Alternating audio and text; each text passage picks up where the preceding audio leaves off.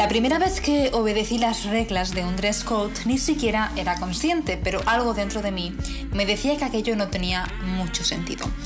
Fue en la clase de gimnasia del colegio, normalmente los lunes y los miércoles, lo recuerdo de hecho como si fuera ayer. A todos nos hacían vestir el mismo equipamiento deportivo. Los días de gimnasia yo intentaba poner alguna excusa, que si la camiseta no se había secado a tiempo, que si los pantalones se me habían roto y mi madre los estaba cosiendo, pero al final la profesora siempre se daba cuenta. A mí me gustaba llevar chándal, el que había escogido yo misma y era diferente a los demás. Entre otras cosas porque por aquel entonces yo tampoco es que fuera muy fan de los looks más deportivos y ya puestos, pues por lo menos quería llevar algo que me gustara, de verdad.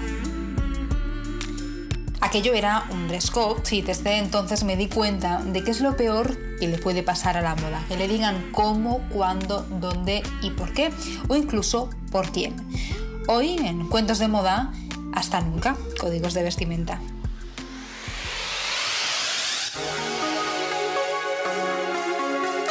Cuentos de moda con Mireia ese Vaquero. ¿Qué tal? ¿Cómo ha ido la semana? O mejor dicho, las semanas. No sabes lo poco que me gusta pasar menos por aquí, pero de verdad que si no lo hago es porque me resulta imposible. Lo que sí hago mientras tanto es pensar ideas y temas para compartir contigo en el siguiente podcast.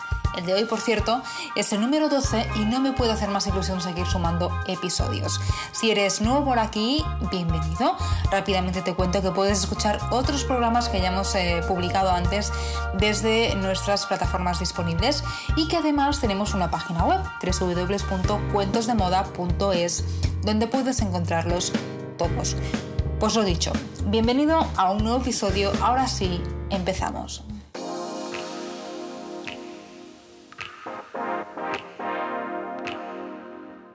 Yo en realidad no quiero hablar de dress code, quiero sencillamente despedirme de él. Pero claro, le voy a contar mis motivos porque creo que también se lo merece y porque así también los comparto contigo.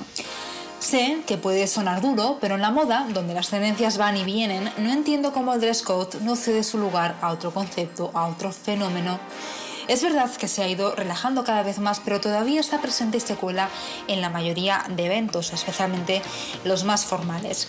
Querido code, te voy a poner dos situaciones para que lo entiendas mejor.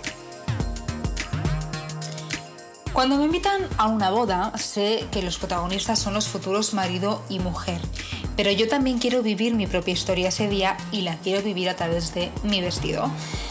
Por eso, si decido ir de blanco porque me apetece, ¿por qué voy a eclipsar a la novia por ese motivo? Además, la novia no va de blanco, va de luz. ¿O no es eso lo que transmite? Otra situación, en el primer día de trabajo yo quiero ser pues yo misma, eh, enseñar mi esencia, porque vestirme en función de lo que lleven los demás, al final lo podría hacer un tiempo, pero me acabará cansando. Me echaré de menos a mí misma y eso creo que es lo peor que puede pasarnos.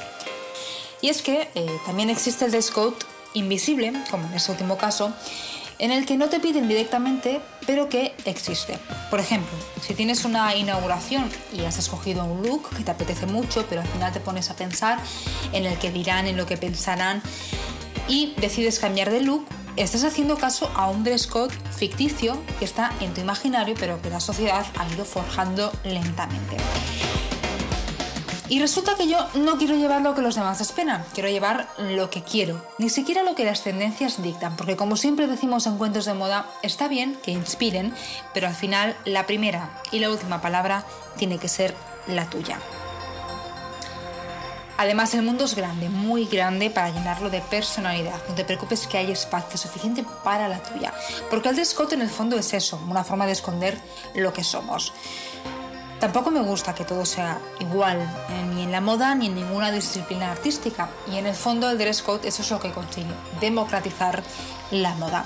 Que todos llevemos el mismo uniforme con pequeñas variaciones que no transmiten nada. Algunos dirán, ya, pero es que si no mantenemos estas mínimas indicaciones, habrá quien se presente a un evento hecho un Cristo. Bueno, y yo me pregunto, ¿por qué no confiamos más en el sentido común? Lo único que puede ocurrir es que si a alguien se le va de las manos su estilismo, sea por culpa de la creatividad, la libertad o la expresividad. ¿No son eso motivos más que suficientes para despedirse del dress code? Por cierto, el vestuario, la forma de vestir que se ha de llevar a un acto social, ya figuraba en el primer diccionario académico, hablamos del año 1732, y lo hacía con este texto, ceremonial de los estilos, usos y costumbres que se deben observar y guardar en las casas reales. Pues bien, con el tiempo la etiqueta se extendió a cualquier fiesta de cierta formalidad, hasta el punto que pasó a llamarse etiquetero.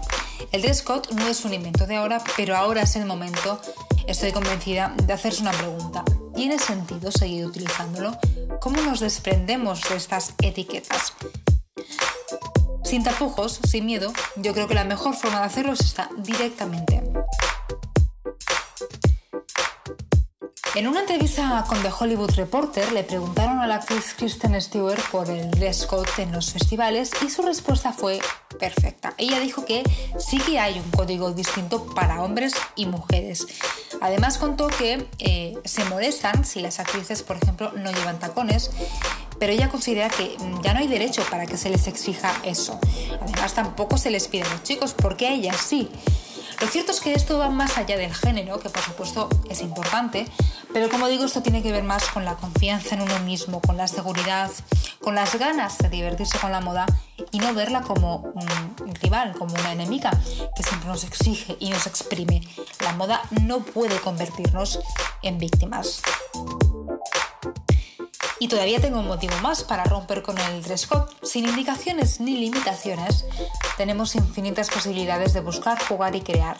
Y seguro que en este camino encontraremos nuestro estilo. ¿No merece la pena intentarlo? Bueno, ¿y tú qué opinas de los códigos de vestimenta? ¿Te gustan? ¿Prefieres evitarlos? ¿Crees que acabarán desapareciendo? estamos terminando ya cuentos de moda. Te dejo pensándolo mientras me despido. Un placer, como siempre, que aparezco por aquí, compartir contigo este rato. Nos vemos pronto en el próximo episodio.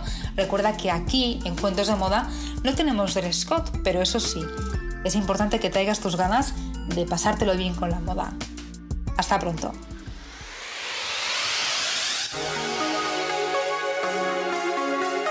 Cuentos de moda con Mireia S. Vaquero.